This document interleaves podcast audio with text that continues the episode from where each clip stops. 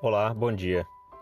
No capítulo 9 do livro de Atos, Novo Testamento, temos a descrição do processo de conversão, de mudança de Saulo, que é a, que o primeiro que o primeiro versículo diz que ele respirava ameaças e mortes contra os discípulos do Senhor e descreve a participação do, do, de Ananias, que era um dos discípulos e que foi é, visitado né, pela, pelo Senhor, né? a voz do Senhor chegou a ele, dizendo para que ele pudesse ir ao encontro de Saulo, a fim de ajudá-lo nesse processo de conversão, uma vez que Saulo tinha ficado cego na ocasião em que ele viu Jesus Cristo o repreendendo por perseguir os membros da igreja, né?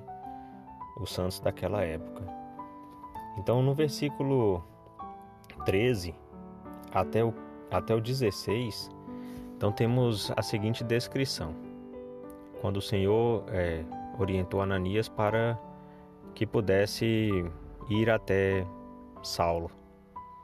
E respondeu Ananias: Senhor, de muitos ouvi acerca deste homem quantos males tem feito aos teus santos em Jerusalém.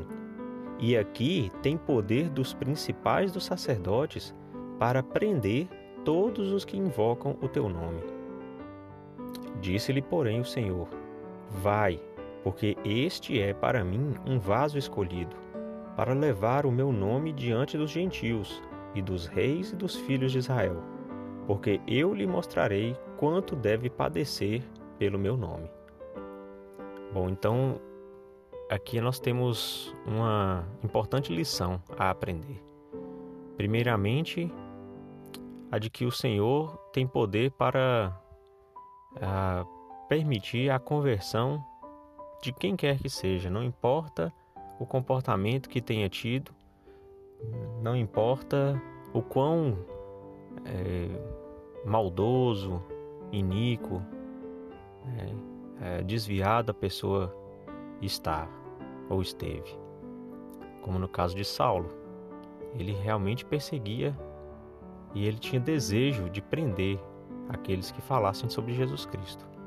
Então, o poder do Senhor é muito maior do que qualquer coisa, e através desse poder é possível que uma pessoa se converta. E depois a gente pode aprender pelo comportamento de Ananias né, que não acreditou a princípio que um homem com uma, um comportamento tão ruim pudesse é, mudar e pudesse ser, se tornar diferente. E, e o Senhor mostrou para ele: não, você vai lá, faz, né, como eu tenho dito, porque Saulo é um vaso escolhido. Então a gente não pode duvidar da capacidade do Senhor e da capacidade de uma pessoa mudar.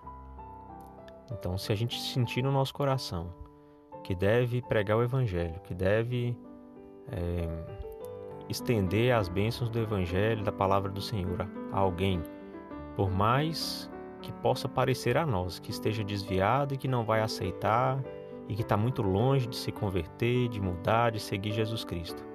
Nós devemos obedecer ao sentimento que o Senhor põe no nosso coração, porque essa pessoa pode ser para o Senhor um vaso escolhido.